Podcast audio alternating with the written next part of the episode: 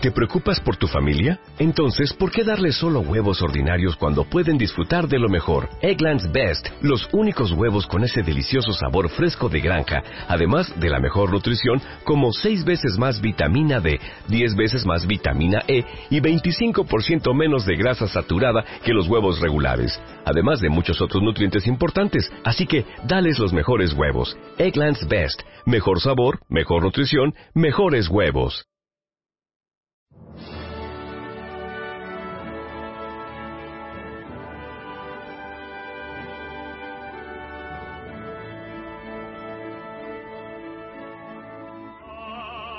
Hola, hola, hola, madridistas, ¿cómo estáis? Bienvenidos a vozmadridista.com, el podcast más madridista de todo el Internet, el único podcast que se parte la cabeza dos veces por partido y conmociona cerebros con sobredosis de madridismo, el MP3 descargable que exige excelencia deportiva y no se corta un pelo a la hora de repartir crítica ilustre a todos aquellos que desmerezcan o ensalcen el orgullo de vestir la sagrada remera del club más importante de todos los tiempos, el archivo sonoro que caza a los cazadores de Modrix en safari permanente, porque tras una pretemporada atípica donde los rumores son cuestión de horas, iniciamos nuestro tercer año de andadura podcastera defendiendo nuestro título de campeones y siempre buscando nuevos retos con más hambre y ambición que nunca.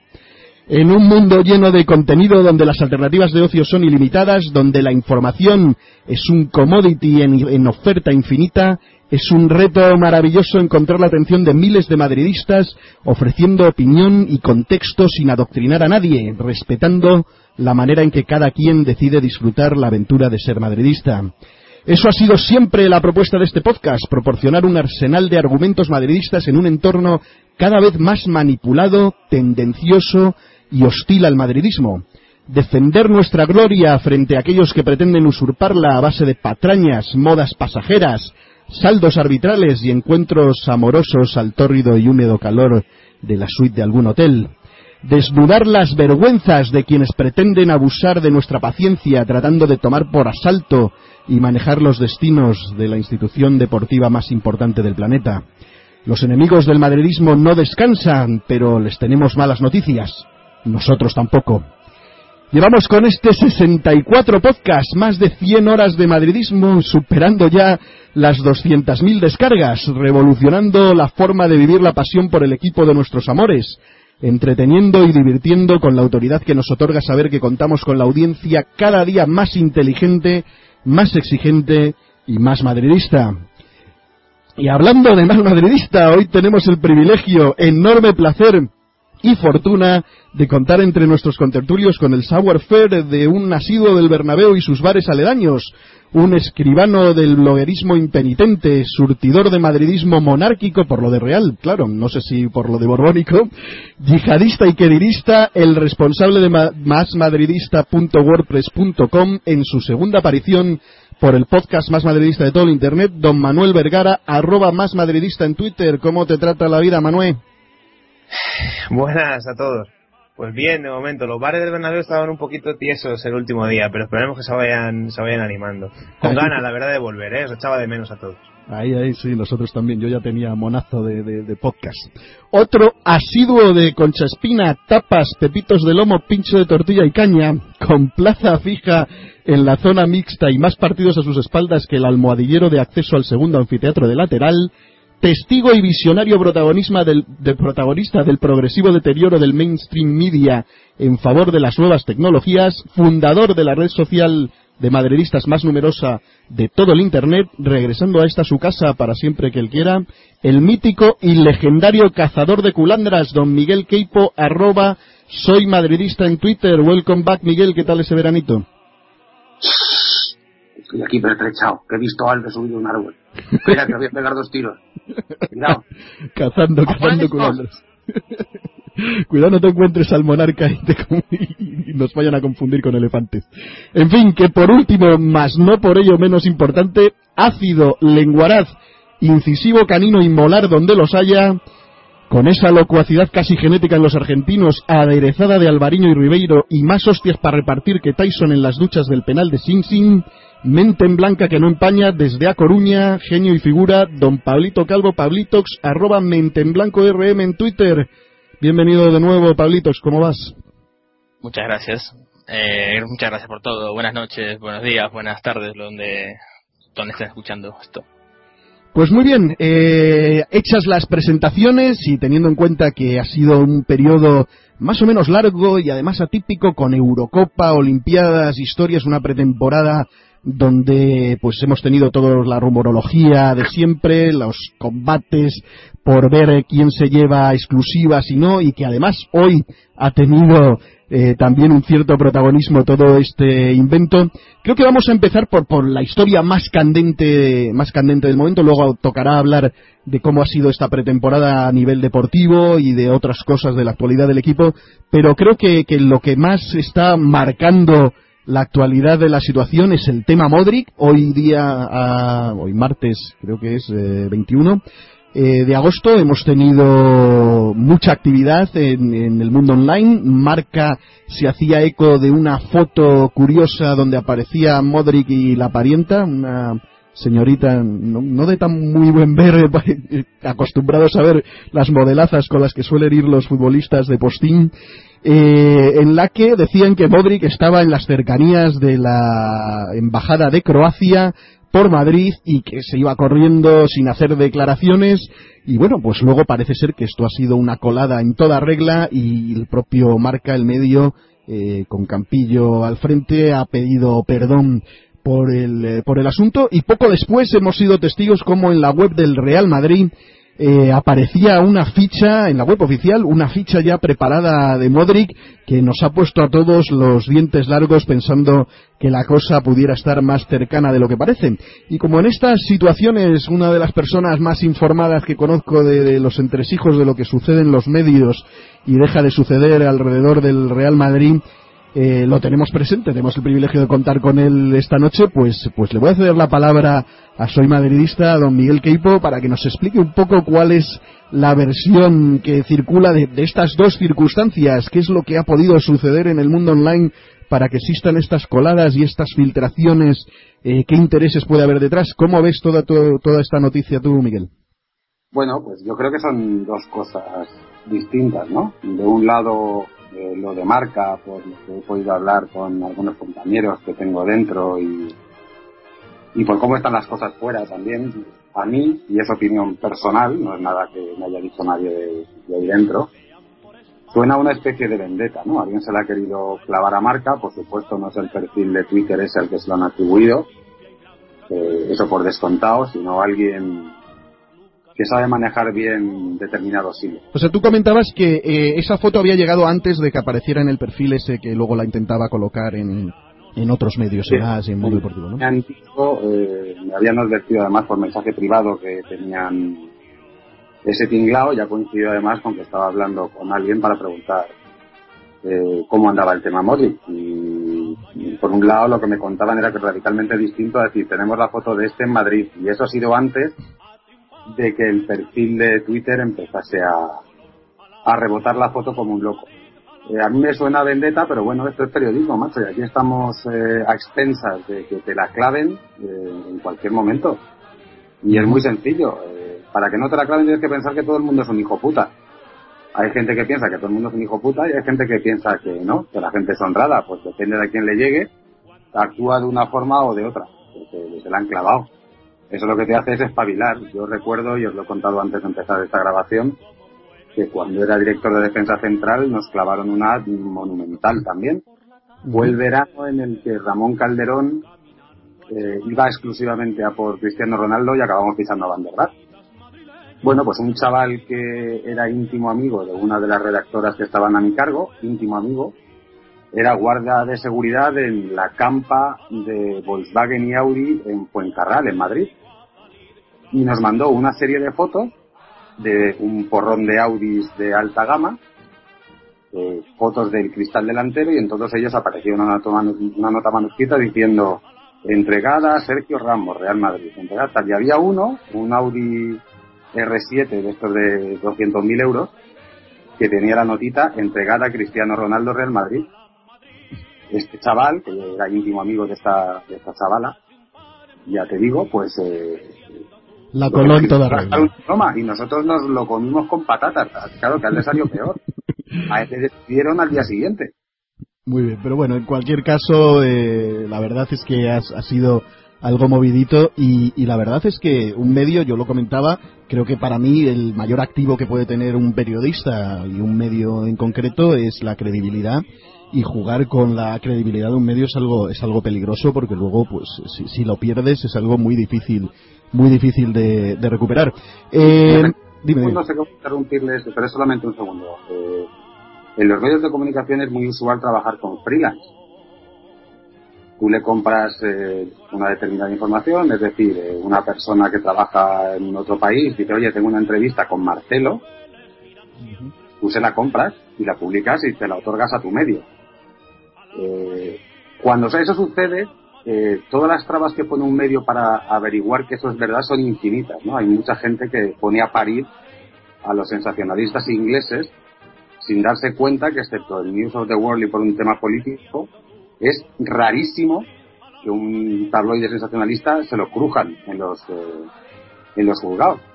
¿Por qué? Yo he trabajado muchas veces, yo he trabajado para The Sun, para el Email, para el Mirror, me han pedido, me han hecho 300.000 encargos. Pero te piden las pruebas. Es decir, tú le has hecho una entrevista a este, me mandas el MP3 con las declaraciones para que yo vea que no me estás tangando y me estás vendiendo una cosa que no ha dicho. O tú tienes información de que eh, Mourinho ha inscrito a sus, a sus hijos en un colegio de Lugano y me piden una foto de la ficha de inscripción. Si no, no te lo compran. Es decir, yo no sé cómo...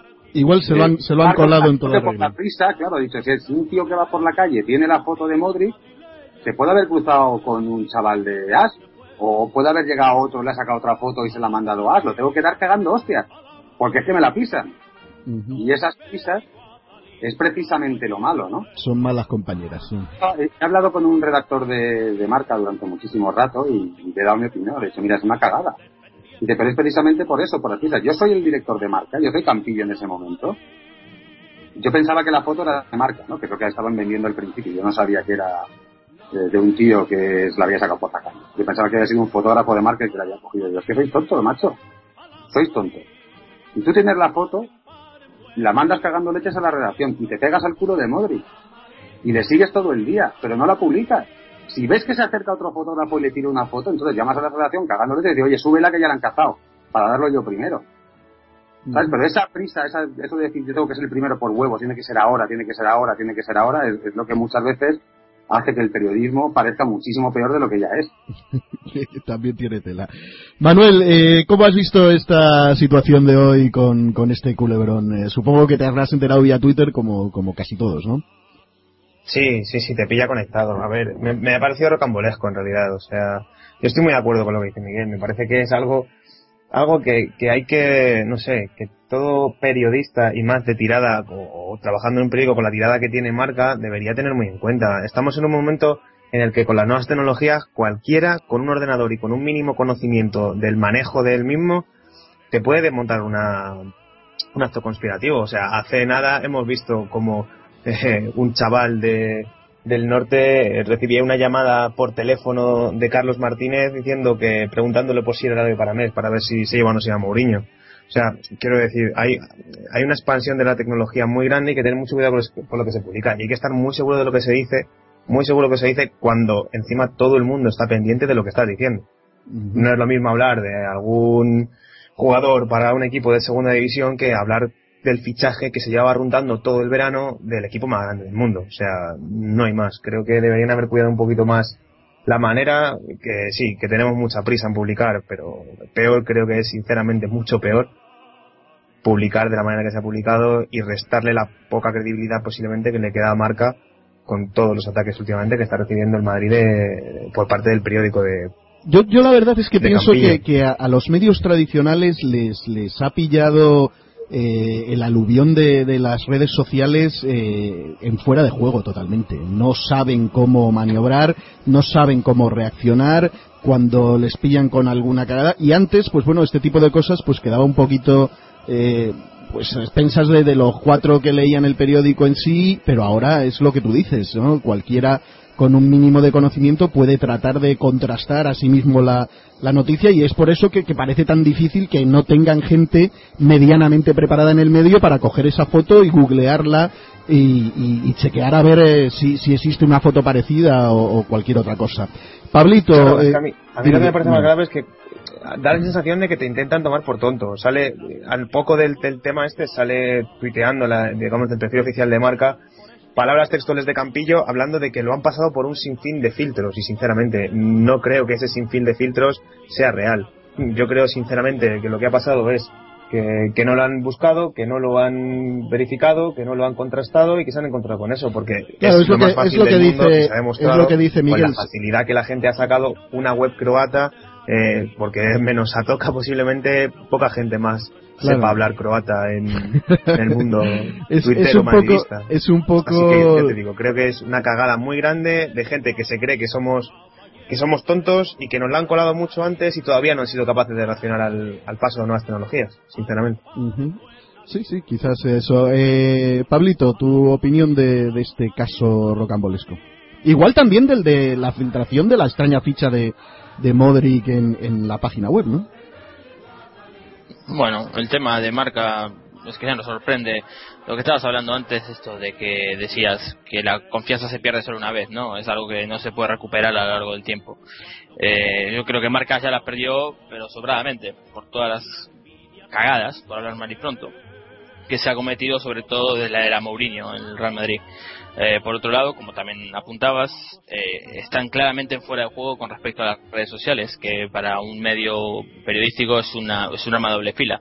Así como ves a unos periodistas que se, eh, se ensarzan en peleas burdas y estúpidas con usuarios de Twitter, pensando de que no, esta es mi opinión como persona individual en la sociedad, cuando en realidad tú como periodista, si tienes un perfil de periodista, digamos que también hablas por tu medio y, e, y, y, lanzas una idea, por hablar, por, decir una cosa, lanzas una idea hacia, hacia todo lo que es Internet que posiblemente vaya exactamente al contrario de lo que dice tu medio, por lo cual quedas otra vez en fuera de juego, porque hay, o sea, o, tú, eh, a ti se te ve el plumero y al, y al medio por el que trabajas, pues no queda, no queda bien parado. El tema de la, de la ficha esta que salió en la página web oficial de Real Madrid, pues me parece eh, que hay dos alternativas. Una que hay un, se metió un hacker y ha introducido esa página web, cosa que me parece altamente improbable o sencillamente estaban probando la, página web, la ficha, y justo algún culo inquieto entró y se fijó ahí y dijo, ah, mira, Luca Modric en la página web. Como tú le has sacado una foto, le habrán sacado mil fotos más, eh, pero a mí me parece algo que, que hay que tener en cuenta a la hora de evaluar si este fichaje está hecho o no. Para mí, después de ver esto, si, si verdaderamente se, digamos que descartamos la teoría del hacker, eh, Luca Modric está fichado. Uh. Sí, bueno, pues a mí me parecería bien y vamos a entrar con eso. Yo no reconozco que no conozco tanto de Luka Modric y el partido contra Croacia en, en, en, en la Euro. Eh, me pareció, tuvo un par de detalles de calidad, hubo un pase ahí eh, con el exterior del pie bastante bueno que tapó Casillas a un cabezazo bastante impresionante. Eh, del resto, pues eh, muy poca cosa que vi del, del Tottenham el año pasado. Eh, contadme un poco de cómo veis la, el asunto Modric ya desde el punto de vista deportivo. ¿Os parece que es un jugador que encaja? ¿Os parece que es un jugador que podría servir? ¿O es algo ya que es un adicional que básicamente sobra? Y si no se ha dado el fichaje, eh, ¿por qué creéis que, o sea, si estamos persiguiendo verdaderamente contratarle, ¿por qué creéis que no se haya dado el fichaje hasta ahora? Se especulaba que es que primero necesitábamos salir de Cacao de Las, eh, no, no se ha ido ninguno de los dos. Eh, vuestra opinión sobre Modric, eh, ¿cómo, ¿cómo encajaría en, el equipo Miguel, por ejemplo? Pues eh, a mí, si te soy sincero, Modric no hace me ilusione demasiado, pero normalmente yo no tengo que hacer la puntilla. Hombre, no cabe duda de que es un jugador que va a resultar, si viene, útil, ¿no? Porque las eh, mayores carencias de este Real Madrid, todos sabemos dónde están. Son tanto en la creación en el centro del campo como en reforzar la posición de lateral derecho, ¿no? Para determinados partidos cuando Arbeloa no, no esté bien. Eh, yo creo que Modric, como mejor se desenvuelve tanto de 8 como de 10, es decir, eh, o bien de media punta por el centro, o bien eh, construyendo, pero defendiendo poquito, porque el chasis que tiene tampoco le da para mucho más y que se diluye, se diluye mucho por banda. Se ha especulado mucho con Axel Witzel, sobre todo en, Portugal, ¿no? Este, este verano. Y yo, sinceramente, es mi opinión, ¿eh? eh yo creo que Witzel sería más, eh, más útil que Modric, porque aunque tiene menos calidad, sí tiene más sangre, sí tiene más físico, sí tiene más recorrido y tiene incluso hasta más polivalencia. Claro, también el más caro y con esos pelos que tiene, la verdad es que no pega mucho en el Madrid, ¿no? Habría que mandarle a Rupert urgentemente.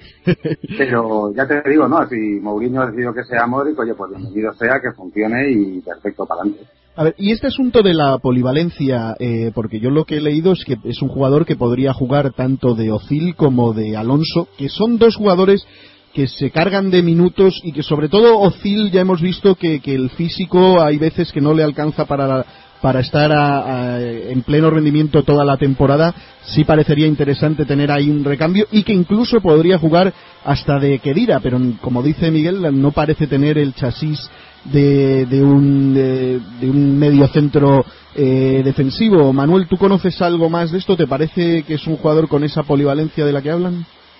Yo creo que, que, tomando un poquito el testigo de lo de que dirá, Mourinho ha demostrado en todos sus equipos que al menos en su doble pivote que es inamovible, al menos uno, uno de los dos es un pivote físico, un pivote con recorrido, con, buena presencia física y que haga un despliegue grande en el campo, tanto haciendo coberturas como con lo como a él le gusta llamar el box to box.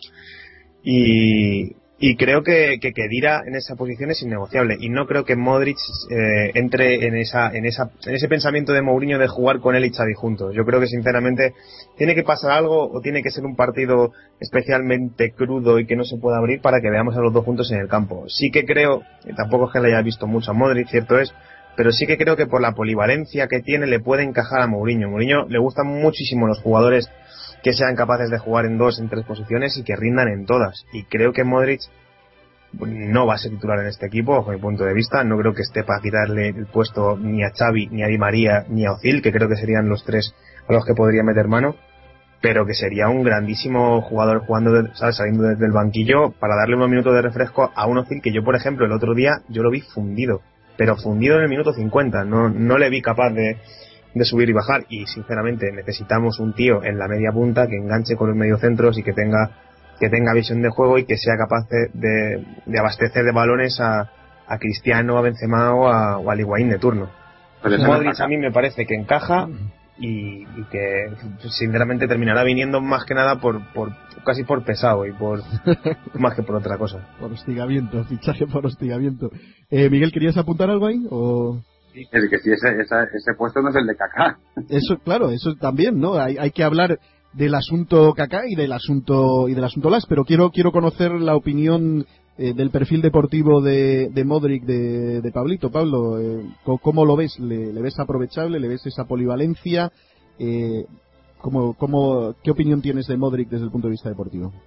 Bueno, si quieres te hago una descripción básicamente de lo que es este jugador. Es, es el típico centrocampista croata, ¿no? O sea, como podría ser Boban, por ejemplo, que puede ocupar cualquier posición. De hecho, contra el Real Madrid, cuando jugamos contra el Tottenham hace dos años, él jugó de segundo, de segunda mm, volante de contención. O sea, él jugaba al lado de Sandro.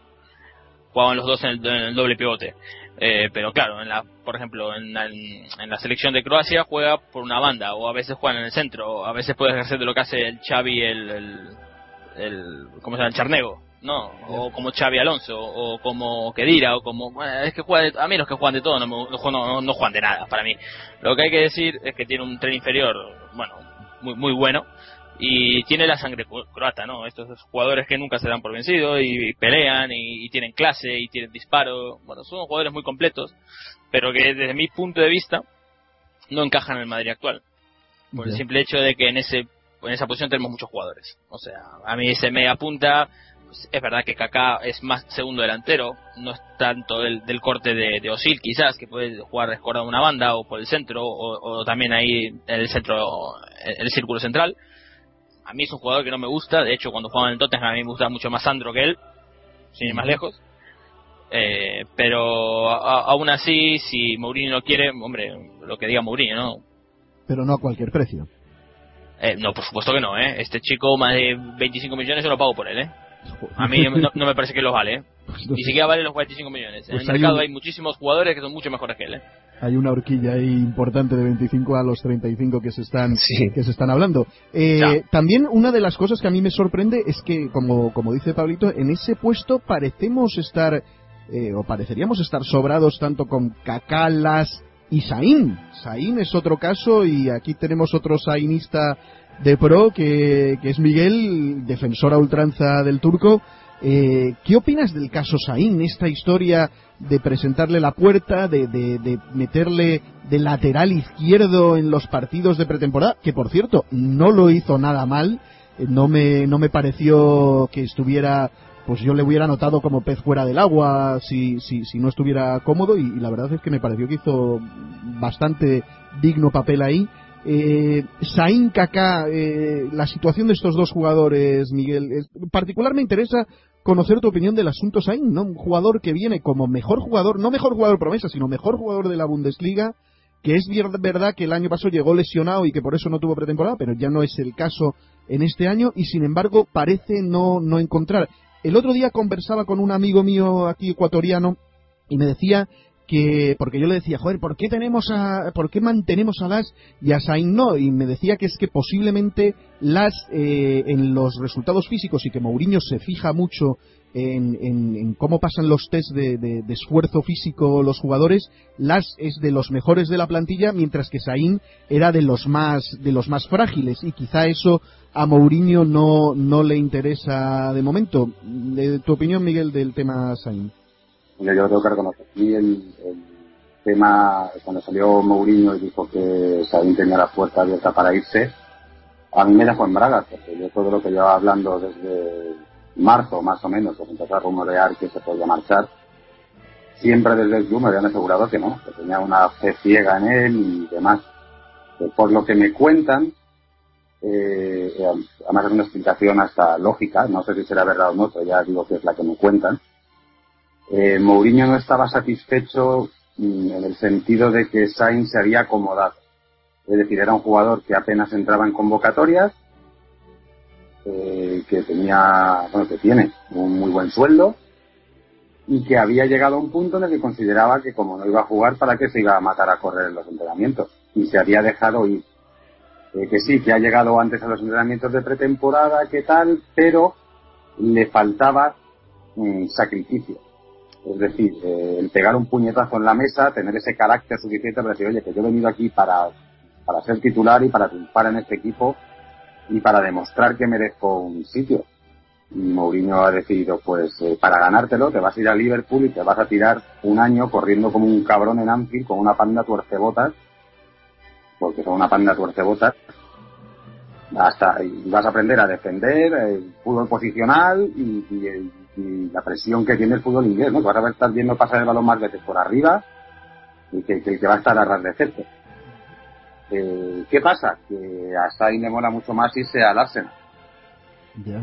Por estilo de juego, eh, porque va a estar más tranquilo y porque, porque Wenger, Wenger eh, protege a ese tipo de jugador jovencito con proyección y más o menos en el puesto donde que ocupaba Fes, ¿no? Podría podría perfectamente, o quizá un poquito más atrás. Sí, la cuestión es que todos sabemos lo bien que se llevan Mourinho y Wenger. Encima eso, el, Mourinho piensa que si Sainz se va al Arsenal no le va a servir de nada, porque va a volver con las mismas carencias que tiene, cosa que no sucedería en Liverpool, porque te he dicho, ¿no? Una hinchada que va a estar siempre encima, que le va a exigir que rinda los 90 minutos eh, sudando la camiseta como un jabato y en un fútbol que no va a ser precisamente de toque-toque. Eh, y hay un mosqueo muy importante con Sakin dentro del club. Tanto es así, y yo he publicado eh, hoy martes, que Mourinho cogió a Sakin y le dijo que si aceptaba la oferta del Arsenal y decidía marcharse al Arsenal, que por descontado, mientras él fuese entrenador del Real Madrid, no volvería a ponerse la camiseta. Joder, vaya primicia. Eh, a ver, Manuel, eh, tu opinión del tema Sain. A mí, de todas formas, me parece que el hecho de haber eh, aceptado jugar ahí en el lateral izquierdo, cosa que por ejemplo Las eh, hubo ahí, no sé, primero salió que decía que él no iba a jugar el lateral derecho, luego que desmintió que jugaría de lo que le pida Mou, pero, pero ya hemos visto que lo que le pide Mou es de medio centro, que es de lo que le gusta, de caótico y, físico ahí y a veces creerse Zidane. Eh, el tema Sain, ahí no, piensas que a lo mejor eh, eh, habría demostrado que está dispuesto al sacrificio aceptando ese tema del lateral izquierdo durante la pretemporada, Manuel? Yo es que a mí con Sajim me pasa un poco como a mí me puede. Yo soy muy, muy, muy de Sajim. A mí me parece un jugador excepcional técnicamente, pero que tiene unas carencias físicas que, como Mourinho no van. A lo mejor con otro tipo de entrenador, tipo Wenger incluso, por su forma de comportarse puede ser, pero como Mourinho no va. Entonces, creo que, el, que se le plantee esa, esa cesión temporal, eh, siempre cesión, eh, sin ningún tipo de derecho ni opción a comprar, eh, me parece muy interesante, sobre todo si se le, se le busca curtir, ¿no? Si se, se busca que se, que se busque un poquito las, las habichuelas, que, que, venga hecho, digamos, más hombre, ¿no? Por así decirlo. Y, y yo lo veo muy bien, porque yo a Sajid lo veo muchos años en el Madrid, pero no así, evidentemente. No sé si será que se haya acomodado, no sé si será que se ha relajado, no sé exactamente el motivo por el cual no ha rendido de la manera que ha rendido, pero, pero no nos valía la excusa de la pretemporada, que ya se alargaba demasiado tiempo. Eh, creo sinceramente, creo sinceramente que volverá mejor jugador siempre y cuando se vaya al Liverpool. Y antes comentabais algo que yo quería hacer mención respecto al overbooking en, la posición de, de, Modric. El problema está en que el overbooking lo forma Kaká y, no es un jugador que hoy por hoy creo que a, ningún madridista o a muy poquitos eh, le haga demasiada gracia que siga vistiendo de blanco. A mí personalmente me ha decepcionado muchísimo por, porque yo me esperaba muchísimo de él, la verdad y, creo que nos ha faltado a todos. Ya Verás. Ah, dime, dime. No, no, digo, ya hablaremos del tema Kaká porque sí quería puntualizar un poquito, darle un, pequeño capítulo aparte al brasileño. Podemos estar hasta mañana. De, Las creo que lo va, lo va, si viene Modric, si finalmente viene Modric y no hay salidas, Las jugará de, lateral porque si no, en el centro del campo, en el, en el pivote y en las medias puntas y tres medias puntas, es que no, no hay para jugar todos, o sea, no hay, no, no hay temporada, no hay partidos y no hay posibilidad de rotación. Veremos, a ver, yo creo que, que, habrá entrada, pero yo sí sí que pienso que puede haber alguna salida. Yo confío mucho en Galiani y confío mucho en, en los, los, grandes jeques de que nos echen una mano con algún que otro paquetillo. Por confiar, confiar en Galiani después de colocarnos a Kaká por 65 kilos y venir aquí con una oferta irrisoria me parece un poco un poco fuerte, sobre todo tienen, tienen, tienen el contrato que lo mira y se acuesta toda la noche dándole un besito porque, porque firmó el, el contrato de su vida, de luego. Claro, pero tiene, tiene dinerito fresco de las ventas al PSG, pero, pero bueno. A ver, Pablito, eh, el asunto Sain, Cacalas, así un poquito por encima, que yo luego quiero concretar Cacailas más, más en profundidad. Bueno, a mí Sajín, a mí Sajín me gusta, pero para dar un poco por saco voy a estar en contra y voy a no exponer un poco la, a ser de abogado del diablo. Eh, bueno, a mí evidentemente yo no quiero que vaya al Arsenal. Para mí que el Wegner este se los encula a todos los chavales estos jóvenes, eh, o los tiene de rehenes como al como al Sex que fabricas este. Así que que no vaya, mejor que vaya al Liverpool que como dice eh, Miguel ahí le van a meter eh, un palo por el culo y va a tener que estar ahí darle atajo, vamos, básicamente. Eh, no sé no sé por qué no sé por qué este chico no, no ha triunfado en el Real Madrid. O sea yo con a mí cuando me dijeron viene un turco dije bueno los turcos siempre cumplen no o sea son técnicos tienen bueno tienen bemoles no van van hacia el frente siempre a pelear a guerrear bregan con todo el mundo.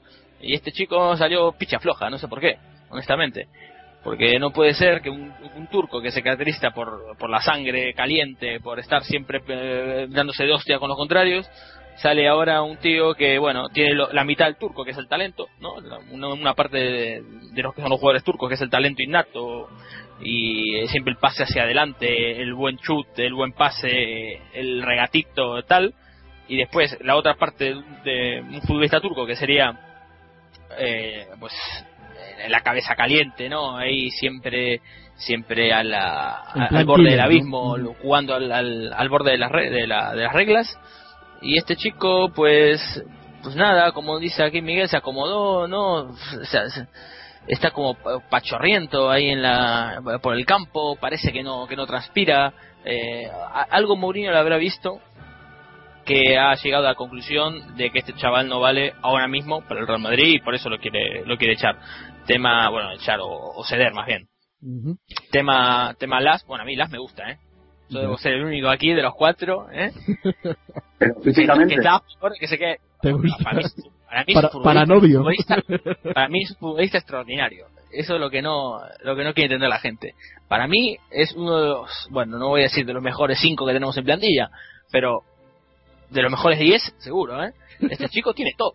a ver, no os riáis, este chico tiene todo, ¿eh? Tiene físico, tiene eh, pase. Eh, lo que pasa es que se le va la chaveta a veces. Cuando pierde la chaveta, entonces. Sí, yo creo que, tiene todo menos rigor táctico. Porque realmente a veces le da por, por hacerse el Maradona y subir haciendo regatitos o a veces también unos pases eh, extraños lateralizando al contrario que, que, vamos da un poquito de, miedo normalmente y caotiza eh, tácticamente, yo creo que rigor táctico es lo que carece. No, no, no, pero tú mira un partido de LAS y dime cuántos balones pierde. Unos cuantos, yo el otro día estaba viendo. No, no, no, yo, lo vi y he contado los balones que ha perdido LAS el otro día. Y si no fueran por esos regates que se, como dices tú, que le agarra el arranque de Ronaldinho Gaullo y empieza a regatearse a todo Cristo, ¿eh? si no fuera por eso, nunca da un pase eh, falso el chaval este. Eso sí, lo da siempre hacia atrás o hacia los costados, ¿no? Nunca da un pase hacia adelante. Pero bueno, tampoco es su trabajo. O sea, a mí, es, a mí su futbolista me encanta, ¿no? No sé por qué tenéis tanto, tanto problema con él, con el negro. A mí me cae fenomenal. A ver, eh, Miguel, hablando de las. Sí, bueno, lo que, lo que es imposible es quitarse a las porque él tiene la sartén por el mango. Eh, ha habido algunos clubes que se han dirigido a él este verano Las ha sido inflexible. Quiere 6 kilos netos por temporada. Está cobrando cuatro y medio, ¿no? Que le puso Calderón en el Madrid. Pero es que quiere 6. ¿Qué, equipo va a pagar un traspaso con un futbolista que le pide 6 kilos siendo Las? Claro, entonces lo único que le queda es aguantarse el año que le queda de contrato y salir con ficha libre y así lo que se ahorran en traspaso le pagan a él el sueldo, ¿no? La cuestión es que Las en una plantilla es una pieza que viene bien. Es que tampoco tienes que desprenderte de ella eh, porque sí, porque te caiga mal, a menos que tengas un recambio espectacular. Claro, viene el Steiger, ya Las le das una palmadita en el culete, le dices, chato, si viene aquí alguien con 3 euros, te vas. Pero Las, que es un tío que te rinde de pivote defensivo, que para el nivel medio de la Liga Española va sobrado, y que encima, en situaciones en las que Arbeloa eh, esté lesionado, sancionado o mal físicamente, eh, el año pasado cuando estuvo actuando de lateral derecho, lo hizo muy bien. Y tenía un recorrido que a mí mm, personalmente me sorprendió, porque era un tío que estaba continuamente pisando el campo rival. Eh, oye, pues eh, si tú quieres 6 kilos, macho, y aquí no viene nadie y nos pone 8 o 9, que era lo que estaban pidiendo, para poder encontrar un, sustituto más o menos de garantías, macho, pues quedas aquí y cuando acabes contrato a veces encuentras a alguien que te pague 6 kilos. Joder, pero de todas formas parece que mira muy poco por el club, ¿no? De decir, pues me voy porque solo miro mi interés y este club que me ha estado pagando y tal, pues que no se lleve un puto duro de mi, de mi ficha. Pues me parece un poco fuerte. ¿Qué tiene las 25 años? O 24, 25, 26, no, no, no debe pasar de ahí. ¿Y por cuántos kilos ha pasado? ¿Por cuántos kilos pero no tiene tampoco. No le caben pegatinas en la maleta para la cantidad de países y de equipos por los que ha pasado. A ver, ha, estado, eh, ha estado en Chelsea, ha estado en Arsenal, ha estado en Southampton, ha estado en el, en el equipo francés que era el, que era el Rennes, en el del que salió, no me acuerdo ahora mismo. Y en el Madrid, en cinco equipos, y tiene eso, 24, 25, 26 años. Si es que al paso que va, pues, claro, porque se va más o menos medio gratis y cedido y tal, de un lado a otro, excepto del, del Bournemouth al, al, Madrid, del Pompeya al Madrid. Si no, a Ibrahimovic este le dejaba en bragas. a ver, Pablito, ¿querías añadir algo más de las o ya pasamos al asunto caca? No, no, tiene 26 años y es lo que estaba diciendo, o sea, a ver, el tío pasó por mucho. Creo que el, su debut fue en el Le Havre, el, equipo. eh, pero sí, exactamente. Pero bueno, sí, es verdad que pasó por, creo que son cinco equipos. Le Havre, Chelsea, Arsenal, Portsmouth, Real Madrid, ¿no? Sí, es, verdad que va a medio de o sea, un año por equipo. Y si consideramos que el Madrid está desde hace, ¿cuánto? ¿Tres años? Cuatro, o sea, el tío ha saltado por muchos equipos. A ver, el problema del, de, la, de la hazaña diarrea es que se le va la olla. O sea, no tiene, no tiene más. Claro, fue, al principio se hablaba que era una mala influencia sobre Benzema, ¿no? Que, se juntó con él por el tema de ser francés y... Bueno, bueno, yo no sé quién es peor, ¿eh? Si, si el Benzema o el, la diarrea, ¿eh? Como influencia.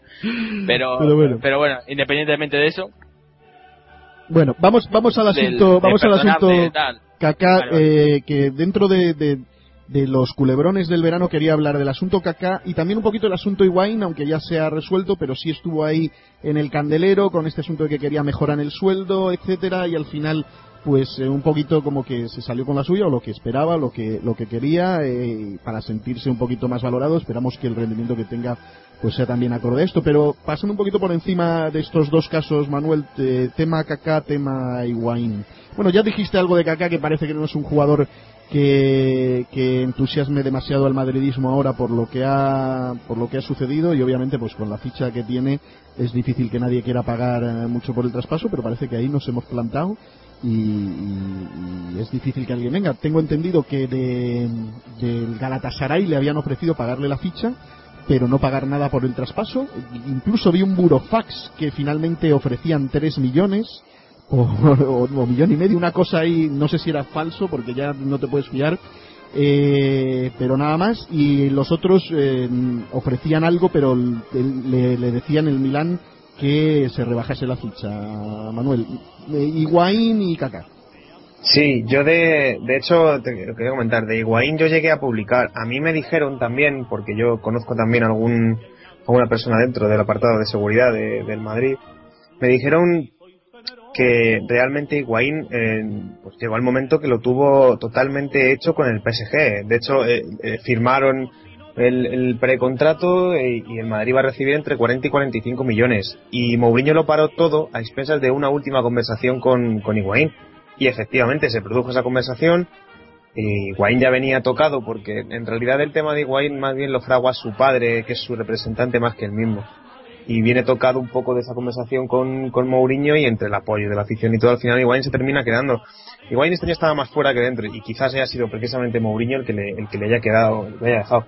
A mí personalmente el Pipa me gusta mucho. Sí que es cierto que, que no me no me están me empiezan a posquear un poquito que cada verano se, eh, se vuelva al mismo tema y que cada verano Higuaín tenga una mejora de contrato precisamente por sus rumores. Yo creo que si si quieres quedarte te quedas y si no quieres quedarte tienes la puerta. Yo ya no ya no eh, ya no quiero jugadores en mi equipo, por lo menos yo que, que no quieran quedarse en Madrid. Y respecto a lo de Kaká, a mí me parece pero de verdad me parece vergonzoso que, que el Madrid le esté pagando la millonada que le está pagando a Kaká.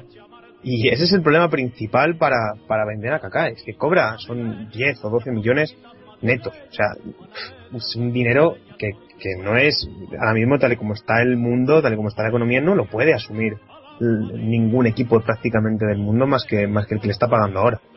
Y ese es el problema principal con Kaká. Como jugador, si cobrase 4, 5, 6 millones de euros, posiblemente nos lo estaríamos rifando y sacaríamos un buen pellizco por él. Yo eh, personalmente, si antes de regalarlo me le quedo, eso lo tengo clarísimo. Yo lo que no vas a hacer, vas a, vas a reforzar un rival relativamente directo para la lucha de la Champions con un, con un jugador que encima vas a estar pagando tú la mitad de ficha, como quiso en el primer momento el Milán, o, compartir gastos o lo que, que os se vende o se queda aquí. Y por una cantidad eh, pues una cantidad adecuada al jugador de que estamos hablando que no hay que olvidar que hace unos cuatro años o cinco años fue balón de oro que, que no se le ha debido olvidar lo que lo que es jugar a fútbol. el problema está en que, que le cuesta recordarlo. Muy bien eh, Pablito pasa por encima un ratito con el tema Higuaín eh, para ya hablar un poco de lo que ha sido la pretemporada en el plano deportivo e inmediatamente meternos ya con, con el inicio de temporada. Yo supongo que tú higuainista sí eres, ¿no? Joder, tengo la camiseta ahí atrás mío, ¿eh? no te puedes imaginar. eh, no, pero independientemente, antes de introducir el tema de Higuaín, a mí me sorprende esto que estáis, eh, o sea, sugiriendo de que los jugadores deberían jugar gratis casi en el Real Madrid. Al fin y al cabo, a mí no me parece que los jugadores deberían sacrificar parte de su presupuesto y me parece que un jugador como Higuaín, un trabajador como Higuaín, vamos a, hablar propiamente dicho, un trabajador como Higuaín que hace, que cumple siempre todos los años y tiene una, una progresión siempre ascendente, me parece normal que pida un ascenso. O sea, por ejemplo, cualquiera de vosotros que va al trabajo, trabaja bien, eh, hace que la empresa gane dinero, no quiere, no queréis una, un ascenso, bueno, o un ascenso o, un aumento en el presupuesto, o en el, sueldo, perdón. normal. Lo pido yo, lo pide Manuel, lo pide Miguel y seguramente también lo pide Aurelio. O sea, me parece completamente normal. El tema de Wayne, bueno, pues si Mourinho es verdad que, que lo ha convencido para que se quede, pues larga vida Mourinho. O sea, es que ya ese tío es, de Cristo ya. O sea, a este nivel debería estar a la altura de una deidad para, para el madridismo nos saca campeón de todo, no, bueno, no va a sacar campeón, de todo, nos falta solamente la Champions, que seguramente caerá este año o el siguiente, eh, nos contrata, nos recupera jugadores como el, Marcelo este, que estaba acabado antes cuando llegó él, se, hace que se quede, ¿cómo se llama este? Higuaín, y ahora lo único que falta es que rehabilita el caca este, pero bueno, eso yo que ya creo que hace falta un exorcismo más que un, un de fútbol. A ver, a ver Miguel, eh, eh, con, hilando desde eso del exorcismo que le hace falta a caca, cuéntanos un poquito más de, de, caca para ya meternos en, en, faena con la pretemporada y, y el partido de inicio de temporada.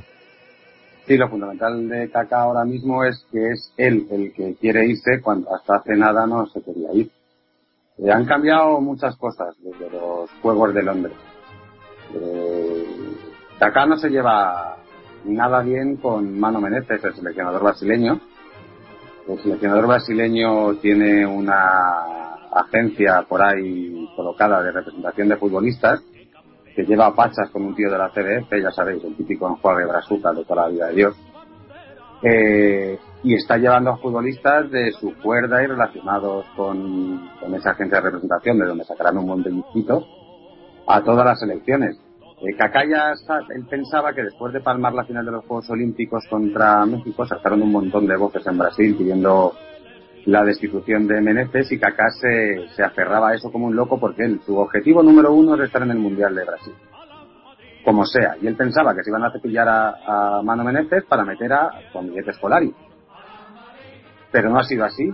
Entonces él ya sabe que si quiere estar en el Mundial, la única posibilidad que, tiene es demostrando en el campo, demostrando en el campo que merece estar, porque Mano Menezes no le va a hacer ni el más mínimo favor porque si tiene que decidir entre Kaká y otro, y ese otro tiene, tiene la más misma relación con su empresa de, representación, es el que va a colocar.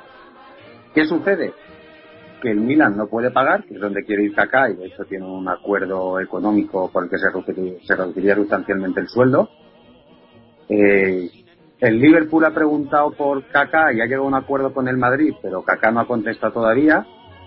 Y está el Manchester United también detrás, que efectivamente sí ha pedido la cesión, aunque no había dicho que de cesión nada, que acá totalmente se va traspasado y con un mínimo de 18 o 20 kilos.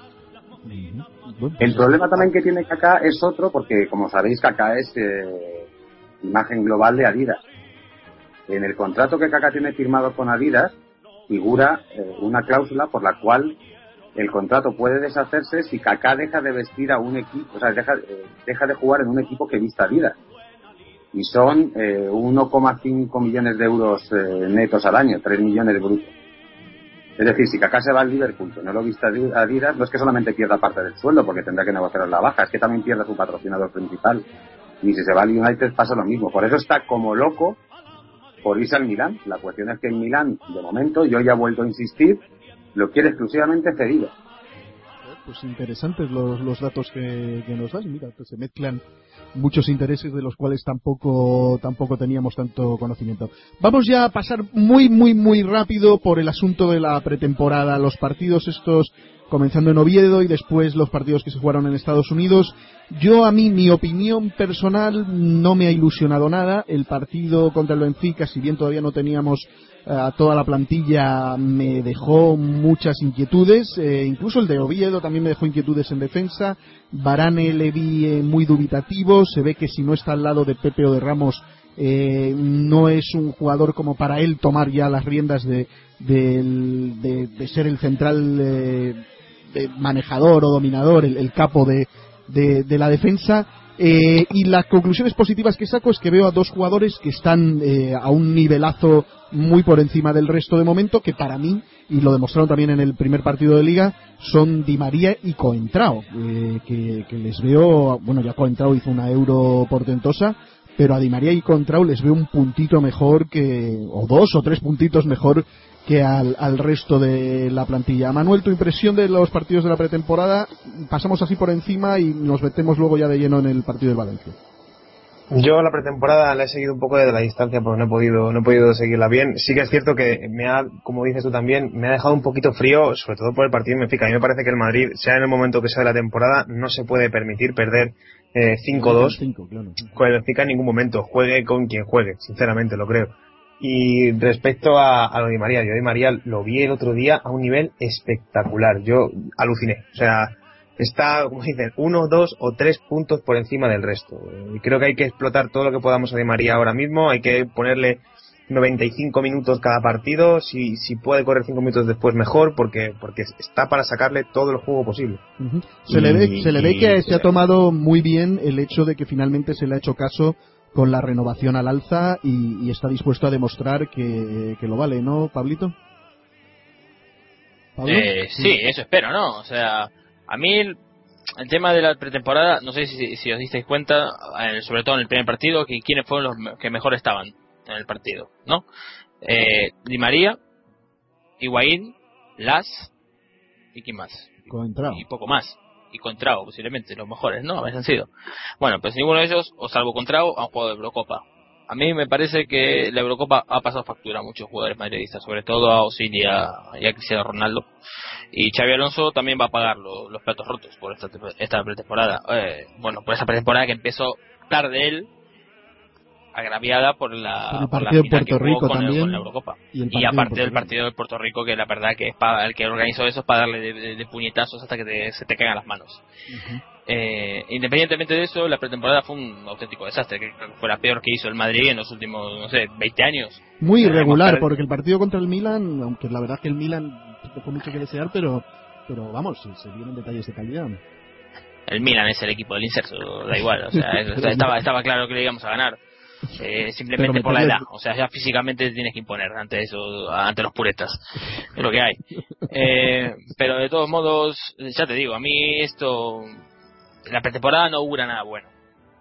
Esperemos, esperemos que sea simplemente eso, un, un mal augurio, que se quede en, en nada, que sea una pretemporada mala, que la puede tener cualquier equipo, por supuesto, y, y podamos eh, coger el ritmo rápidamente. Como dice Cristiano Ronaldo, unos 10 días, y debería estar a punto todo el mundo, salvo Osil, que creo que ahora mismo, eh, o sea, en cuerpo está en el Santiago Bernabéu, pero en espíritu creo que sigue con tres golfas en un hotel de Ibiza.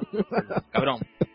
A ver, Miguel, tu opinión de esta pretemporada desde el plano deportivo. Bueno, la verdad es que a mí eh, también me han llamado más la atención los aspectos negativos que los, que los positivos. Eh, me ha sorprendido negativamente, como bien decías, Barán. A mí la imagen que se había labrado durante toda la temporada pasada, en esta pretemporada, se me ha desmoronado por completo.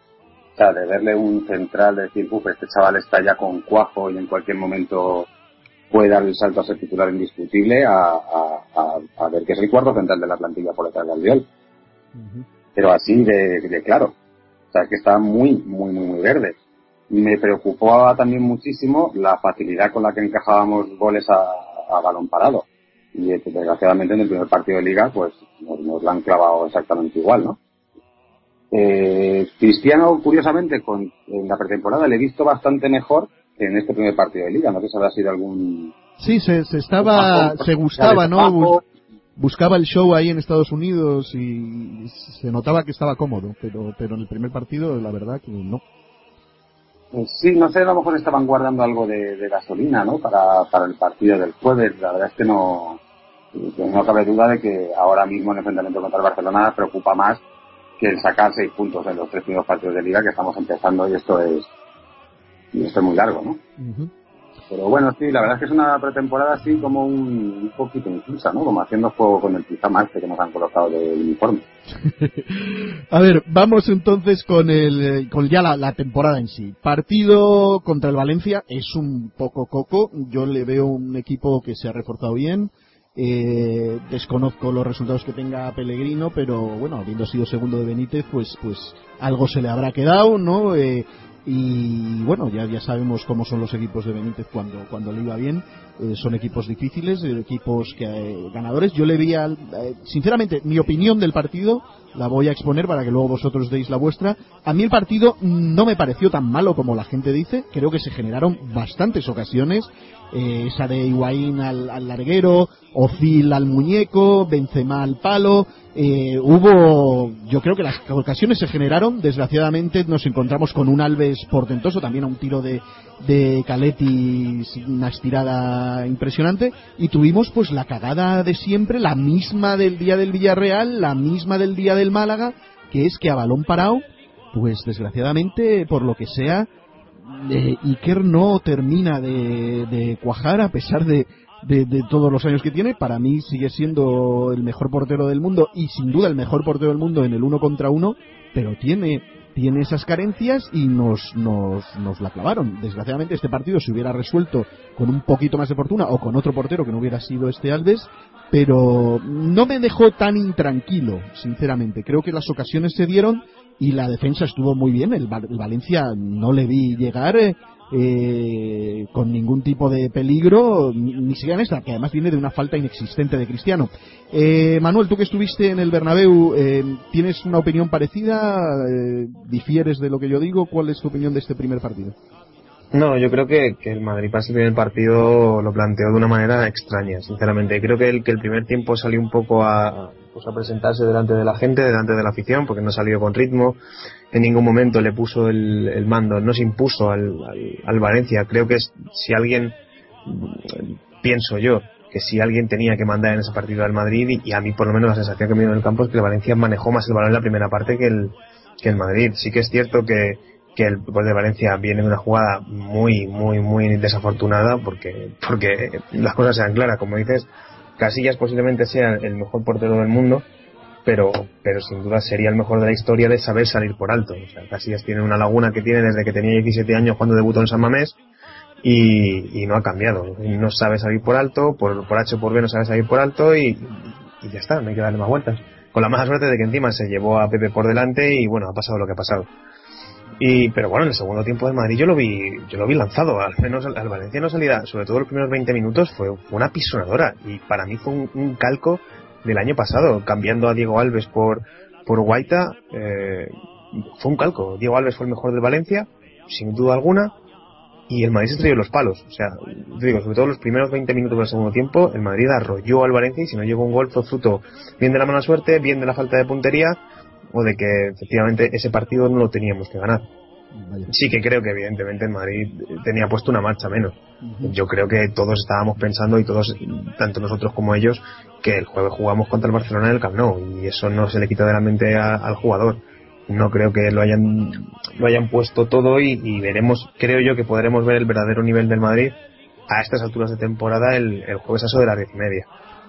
Muy bien, Pablo. Yo tampoco creo que haya que darle mayor importancia a esto. Es el primer partido de, de liga. Cosas peores se han visto. No, no hay que no hay que levantar las alarmas ni hay que crucificar jugadores pero evidentemente hay que hay que ponerse hay que ponerse las pilas desde ya porque porque viendo el nivel que tiene el Barcelona y como son todas las ligas anteriores no puede regalar ni un solo punto y menos en casa Pablo eh, tú que ya has demostrado ya has declarado tu fervor lasañista ¿te sorprendió ver a Lasaña o lo ves como reservar a Kedira para el partido de bueno Lasaña no había jugado con selecciones eh, Kedira sí eh, ¿Te sorprendió la alineación y tus impresiones del partido? No, la alineación no me, no me sorprendió. Yo me, me, imaginaba las, por esto que dices tú. Uno viene descansado, no jugó Eurocopa, se estuvo tocando los huevos todo el verano. El otro viene de haber corrido 400 kilómetros por partido durante un mes. A, a, mí me parece normal que lo haya, que haya alineado al, al, Moreno en lugar de al de, de Akedira, ¿no? Eh, eh, sin embargo, lo que más me sorprendió de la alineación es que haya salido el Pipe Wayne de titular. Yo me imaginaba que iba a salir el, bueno, el francés por, bueno, por obvias razones, ¿no? Todo el mundo dice que es mejor jugador, yo todavía estoy dudando eso, o mejor delantero, perdón, mejor jugador sí que es. Por eso no me imaginé que le iba a salir, sobre todo por el planteamiento que iba a hacer el Pellegrino, ¿no? Que iba a ser un poco más conservador, digamos. Yo pensé que iba a salir con los dos delanteros o con solamente Benzema. Yo me inclinaba más por los dos delanteros pensando de que el Pipa iba a poder fijar a la defensa un poco más y darle una libertad de segundo punta a, a Benzema. De todos modos, como han dicho mis compañeros antes, eh, el, el, partido pasa por tres nombres, que son Casillas, Osil y Cristiano Ronaldo. Ninguno de los tres ha funcionado. Es, es, esa es la realidad. Entonces, cuando un equipo no funciona, eh, cuando tres de los mejores jugadores que tienes, perdón, no funcionan, en algo no va a terminar muy bien, la verdad. El tema de Osil, como dije yo antes, debe estar todavía en Ibiza tomando cubatas, en espíritu. El tema de el tema de Casillas, lo más grave no ha sido de que de que le hayan metido un gol por salir por enésima vez mal, sino más bien por casi matar a Pepe. Aunque honestamente, cuando yo vi esa jugada, yo pensé que Casillas había muerto. Claro, al chocar con Pepe, joder, este murió. No, no, hay persona que sobreviva a ese impacto.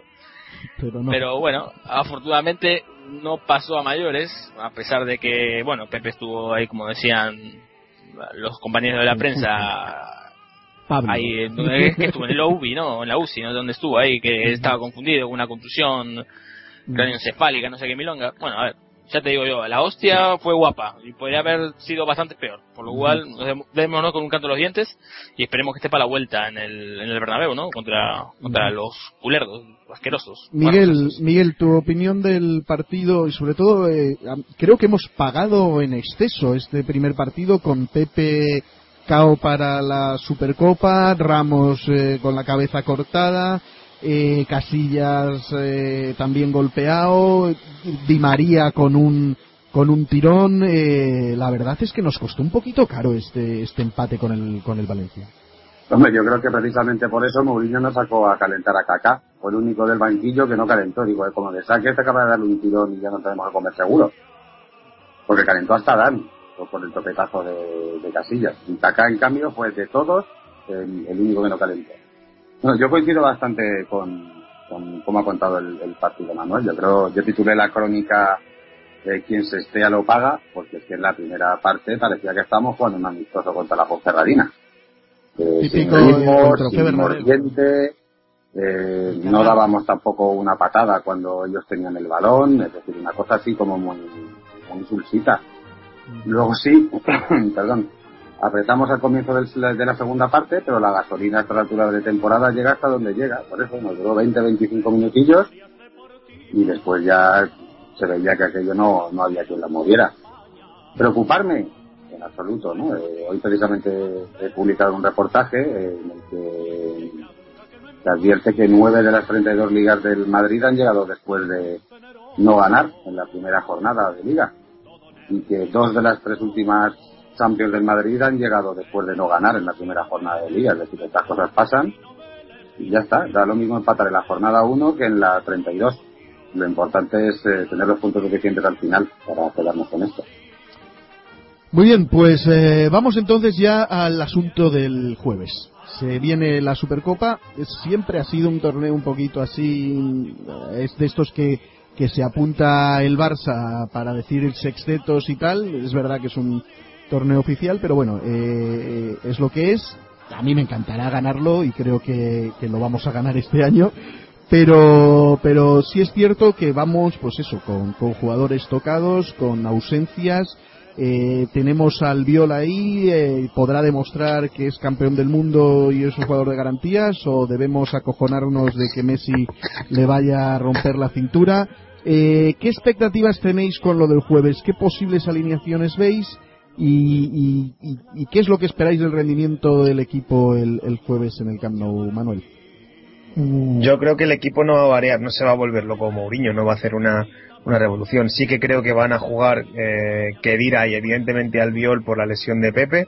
Creo sinceramente que Las y, y, Pepe por su lesión no van, a, no van a disputar el partido. Y luego pienso sinceramente que va a jugar que va a jugar Benzema aunque quizás por la por la forma de jugar el Barcelona te vendría mejor Higuaín, por aquello de que pelea algo mejor, algo más, porque lucha algo más, porque puede presionar más la salida del balón. Creo que, que en Madrid no va a salir a arrugarse en el, en. Creo que va a ser un partido, personalmente creo que va a ser un partido muy parecido al, al último en el, en el Camp que todos sabemos que terminó con el con Cristiano mandando calmar un poquito a la grada del Camp que parece un poquito revolucionada.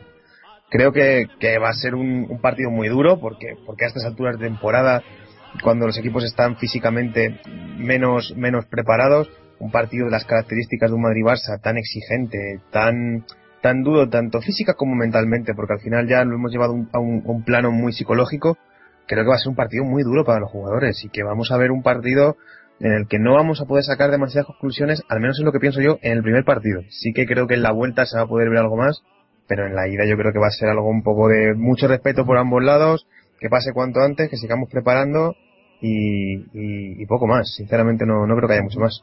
Claro, es una eliminatoria 180 minutos, no es un partido, es como una primera parte.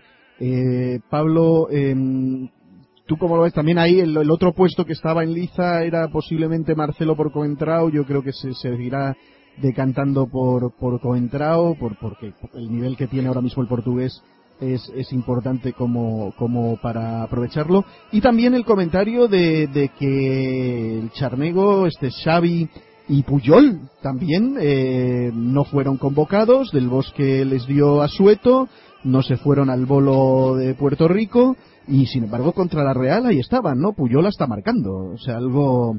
Eh, vamos, no, no, no noté ningún de problema físico en ninguno de los dos jugadores y, si, y el Marqués ni los llamó son los batidos, hombre, no pasa nada, eso es normal.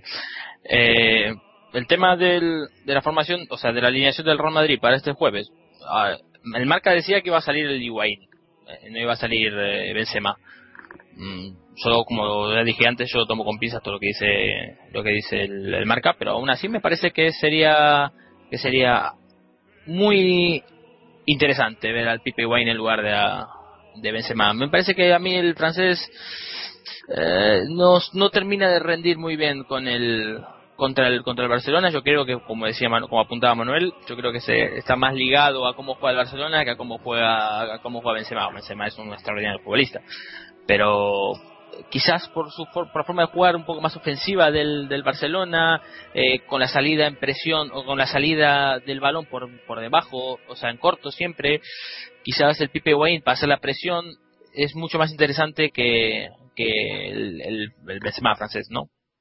De todos modos, yo creo que el Madrid, yo creo que el Madrid no va a ganar este partido. Voy a ser así un poco catastrofista, eh, pero todo ligado siempre a, una, a un motivo futbolístico. El Madrid no ha llegado bien al principio de temporada, todo el mundo sabemos cómo, cómo, cómo funcionan ¿no? los, los equipos de fútbol, que van por ondas, por arriba y por abajo. Y ahora mismo estamos en una curva descendente, desde mi punto de vista, o subiendo, pero siempre por debajo del nivel de que puede ser el, el nivel máximo de esta plantilla. Todo, para mí, todo viene ligado al tema de la, al tema de la Eurocopa, que ha fundido físicamente a la mitad del equipo. Pero de todos modos, yo creo que la, la Supercopa en sí la va a ganar el Madrid porque se va a imponer en el, en el Santiago Bernabéu.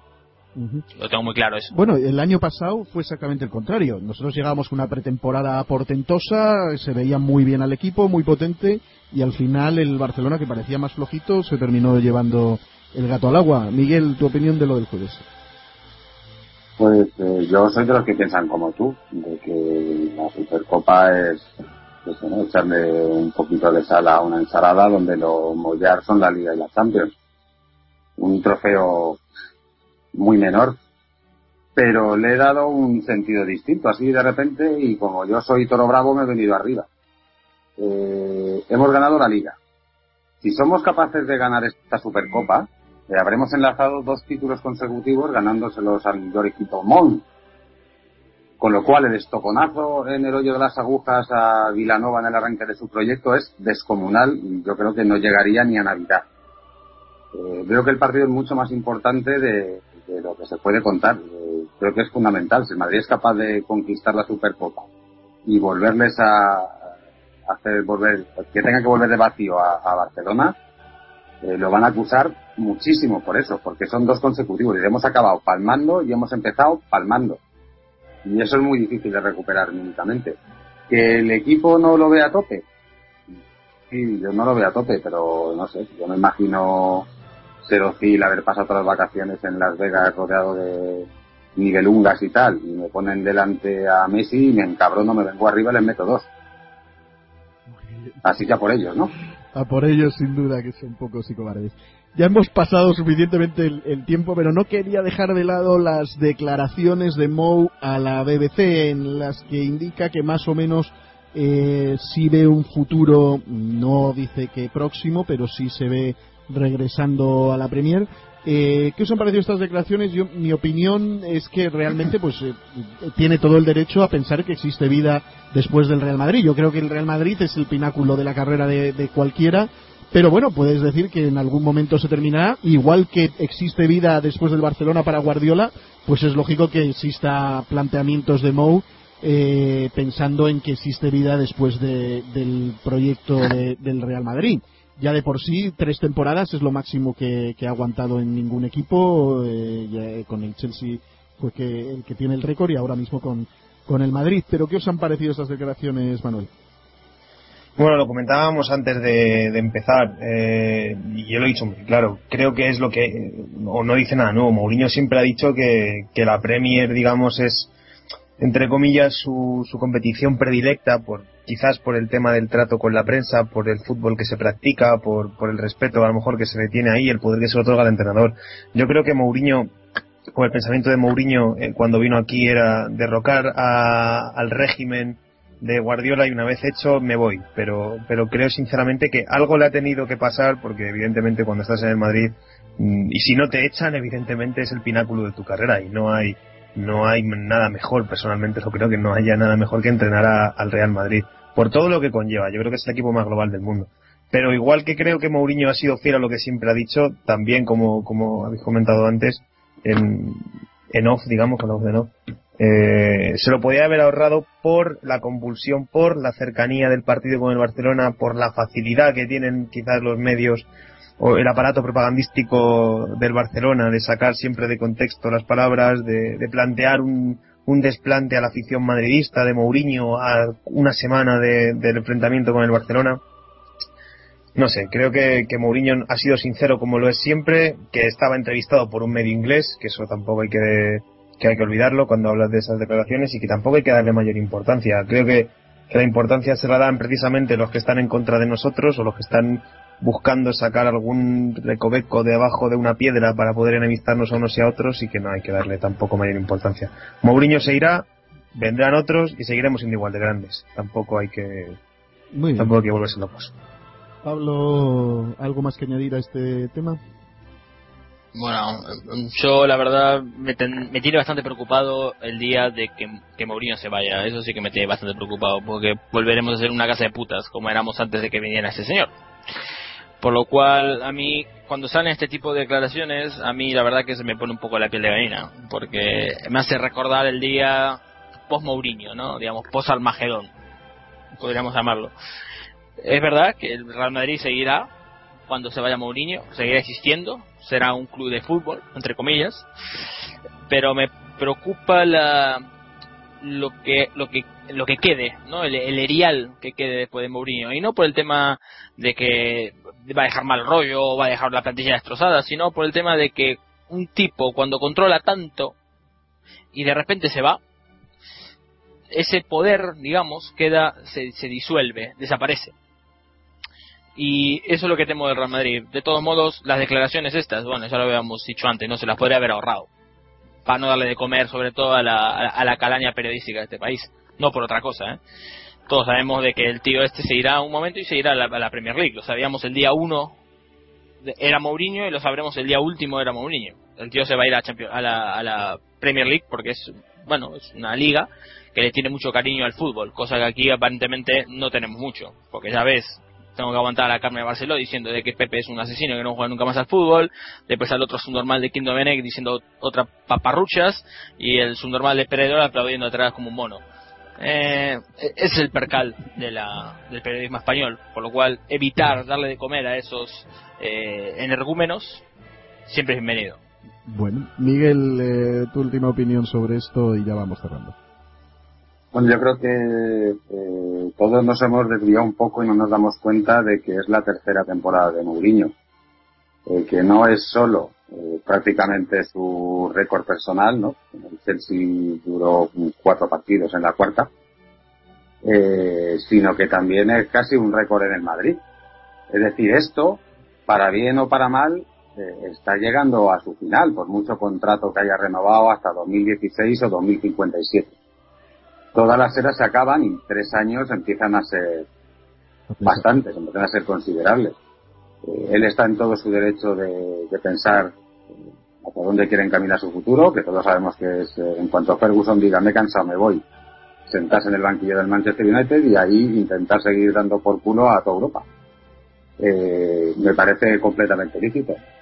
Es más, eh, también me parece completamente lícito que hagas público eh, cuál es tu deseo. y de hecho lo lleva haciendo desde que llegó. va a acabar en la Premier porque es la liga que, más admira por ambiente, por estructura, por organización y por cómo se vive. Y también por otra cosa que conviene tener en cuenta. su hija tiene, creo que son 16 años ya, y va a empezar a estudiar una carrera universitaria. No hay ninguna universidad española entre las 200 mejores de Europa y hay unas cuantas, tanto en Londres como en Manchester.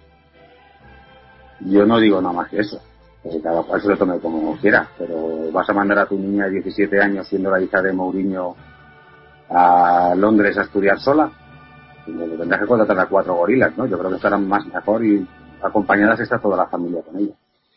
Muy bien, Yo pues. Creo que se acaba ya, si no es este verano, como muy tarde el que viene, pero bueno, que, que, lo habremos disfrutado, ¿eh? lo estamos disfrutando mucho. Sí, sí, no, no, mira, pues si se va dejándonos campeones de la Champions eh, y por decisión propia, no porque haya unas presiones externas o porque el entorno le, le, le, le, fastidie el asunto, pues bienvenido sea. Yo pues le estaré agradecido de lo que nos haya de lo que nos haya dado y le desearé toda la suerte del mundo, excepto en los, en los torneos donde se enfrente con el Madrid que le desearé pues que se hunda en la miseria o sea básicamente pues lo que lo que corresponde yo no creo tampoco que el, el problema de la era post Mourinho sea tanto un problema de que alguien controla mucho y si se va deja un vacío sino más bien el tema de que venga alguien que no sepa cómo, cómo manejar todo este entorno que hay en, alrededor del banquillo del, Madrid, que hay que tener una personalidad con dos cojones y que, por ejemplo, un entrenador de calidad técnica como, como Pellegrini, que no se la vamos a quitar, pues eh, fue un personaje pusilánime que no supo que no supo enfrentarse a ese entorno y le costó le costó el cargo. No hay muchos entrenadores con una personalidad eh, suficiente como para sentarse en ese banquillo, sí lo sabrá con la calidad técnica suficiente, pero no con, no con esa personalidad. Y eh, lo único que me molestaría es que volvamos de nuevo a sucumbir ante todas las amenazas de los que quieren controlar el club eh, por intereses propios, por intereses mediáticos, porque es una, un caramelito muy interesante estar manejando todo, todo lo del club desde, desde los despachos de un medio o de un o de cualquier otro interés y, sinceramente también tenemos que tener en cuenta que Florentino pues ya tiene una edad, ya no está pipina y ya pues a lo mejor está también pensando en cómo, en cómo dejar esto, pero confiemos en que el club eh, sabrá sobrellevar lo que venga y que de momento pues Mourinho sigue teniendo contrato de un par de añitos más y, seguro que, las cosas eh, estarán bien. Tenemos una plantilla joven como para pensar en, en cinco o seis años de, de muy buen fútbol y de, dominio en Europa y, si la vamos compensando eh, como se debe, pues pienso que, las bases están sentadas para tener eh, de nuevo una época de, mucha gloria en el club.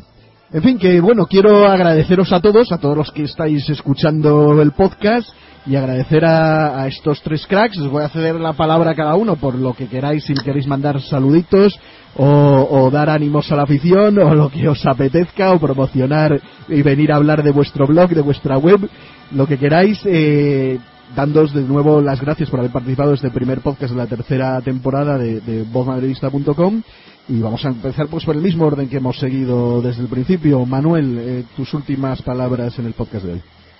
A mí, yo quiero, quiero decir, a mí lo que más me da miedo de, la ida de Mourinho, de la, de la, salida de Mourinho precisamente es que le siga Florentino. Y sobre todo me da miedo porque, porque ronda la figura de Sanchís como posible presidente, como posible candidatura junto a Valdano y, y demás, y a mí eso me da auténtico pánico. Yo creo que, de momento lo que tenemos que hacer es, vivir el presente, dejarnos de qué, pueda, qué podrá ser, qué será o qué vendrá. Creo que estamos disfrutando posiblemente del mejor equipo, al menos de lo que yo he visto, de, que ha tenido el Madrid en, mucho tiempo, del, del, del mínimo intrusismo de la, de la, de la prensa en nuestro en nuestras decisiones, en el mando del equipo, en la, confección de plantilla y que, y que, oye, que hay que disfrutarlo, que ya vendrán tiempos y ya lo pensarán los futuros, los futuros yo, digamos, de cada uno de nosotros. Y nada, que, que me, Se sigue ilusionando. Que, pues, que nos historias, que todos unidos, que todos juntos, que todos bajo el mismo escudo y, y, y a seguir apoyando fuerte y, y, poco más. Pablo, vamos a contar con tus crónicas marcianas después de cada partido, cuando te apetezca, cuando tengas tiempo, van a volver, no volverán, ¿cómo está la cosa? cuando tenga tiempo más que nada. Apetecer, me apetece hacerla ahora mismo. Lo que pasa es que, bueno, ya por sí estoy haciendo el, el podcast con, con, vosotros, que lo prefiero antes que escribir una, una, una crónica. Pero bueno, ya sabes cómo son las vacaciones, ¿no? Uno no tiene mucho tiempo, pero no lo quiere emplear en ciertas, en ciertas cosas. Eh, pero sí, sí, sí que volverán. Eh, volverán una tercera temporada también, o casualidad, ¿no? Eh, de, de, del blog. Intentaremos hablar siempre de las mismas cosas, un poco poesía futbolística como es la que hace el Real Madrid. Y, y nada, yo creo que este año, pues como decía, bueno, como apuntaba Manuel, yo también coincido en la parte de que es el mejor equipo de la, de, de la historia del Real Madrid, o de la historia que yo he visto del Real Madrid. Yo tengo el, el placer de compartir eh, los partidos con un, con un gran madridista de ochenta y pico años, que es el padre de, de, de muy, muy, muy buen, buen amigo mío que me hizo madridista, y él ha visto al, bueno, él iba al campo cuando jugaba el, el señor Don Alfredo, eh, no, ni más ni menos. Y él decía que este equipo es, es mejor que ese equipo, por lo cual si él lo dice, eh, que es un distefanista a muerte radical, eh, yo creo que tiene que ser así. Y a mí Mourinho siempre me gustó y es el más grande del mundo y que no se que no se vaya nunca y cuando se vaya pues clonarlo y poner a, a su clon en el, en el banquillo. Ya hasta luego. Vayamos inyectando la caranca células de ADN de ADN mourinista bueno a ver. Miguel eh, tus últimas palabras para cerrar el podcast Ande, espero que no sean las últimas de verdad, ¿eh? No, no, no, para cerrar el podcast, coño, las palabras del podcast. sí, para el podcast, y lo que pasa es que es insuperable el, el, poder ponerle alguna coma a, a, tus finales, macho. Es como los discursos presidenciales de Armagedón y tal, y todo esto, de estas películas de catástrofes cuando sale el presidente de Estados Unidos que se ha salvado, dando la charla final de orgullo, honor, tal. Bueno, pues cuéntanos, bueno, ¿va a haber sorpresas en Soy Madridista? ¿Alguna cosita por ahí? Eh, bueno, algo hay, pero poco a poco vamos despacito. Queremos hacer unas, eh, muchos cambios y, muy bien y poquito a poco. Tenemos ya prácticamente perfeccionado, pero hay que darle forma y sobre todo importar base de datos, que es un, es un ladrillo insufrible porque vamos a cambiar la tecnología y eso supone, eh, debido a que no hay un plugin para llevar la base de datos de un lado a otro, tener que hacerlo manualmente. Imagínate, ¿no? Con tres años y medio de vida, tener que llevarte absolutamente todos los datos de manera manual. Puede ser eterno. Así que estamos tratando de buscar soluciones para ver si cortamos plazos por el sentido. Pero bueno, que aquí no se trata de hablar de... De, de mi libro. De, hablar de Madrid, de pasar un buen rato, que cada uno ponga sus opiniones, ¿no? Y que, que aquí no se trata de ser de Higuaín o de Benzema, o ser de Cuentrao, o ser de Marcelo, o ser de Casillas, o ser de Adán. Aquí lo que trata es de ser el Madrid que cada uno lo viva como le salga de las narices. Y sobre todo cuando llegan partidos, eh, no solamente como el de este jueves, sino partidos contra pues la primera ronda de Copa contra el segunda vez de turno, de estar todos a muerte con los nuestros, hechos una piña, y saber que juegue Pepe o juegue Albiol son los mejores del mundo en su puesto y están en el Madrid por algo. Porque son los mejores. Ya está. No hay que darle más vueltas y confianza plena en este equipo. Por supuesto que el, domingo pasado casi nos derretimos allí viéndole jugar. A mí se me fundió el cablecito de carga del iPhone, derretido completamente. Es una cosa que no había visto en mi vida del calor que hacía. Pero que cuando empiecen los fríos ahí, cuando empiecen los fríos el Barça va a estar 12 puntos por detrás y entonces no habrá frío, hará mucho calorcito también.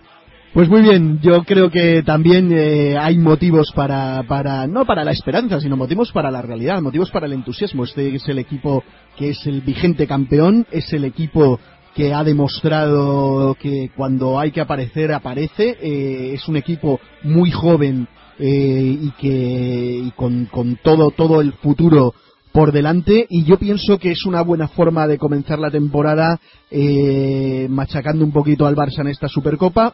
Posiblemente tengamos en cuenta que efectivamente es un partido a, dos partidos, es una eliminatoria, como quien dice, a dos partidos, que tenemos un, una vuelta en el Bernabéu y que, que vamos a ver eh, a un equipo serio, que vamos a ver a un equipo ya más hecho, que vamos a ver a un Di María portentoso y que yo creo que Cristiano está dejándose querer con este asunto de que en 10 días para la vuelta va a estar mejor, pero le vamos a ver también eh, gustándose en el, en el Camp Nou Así que bueno, todos de nuevo, a todos los que habéis participado, pues muchísimas gracias. A todos los que estáis ahí, recordaros que, ya comienza la temporada, que la temporada de podcast va a seguir y que vamos a estar muy atentos a las cosas que propongáis y a la gente que quiera participar. Y también vamos a traer alguna sorpresita que, ya, que ya iremos anunciando. Así que, como siempre, daros las gracias y corred la voz. ¡A la Madrid! Siempre fieles. Siempre. La Barça. Vamos. Oye.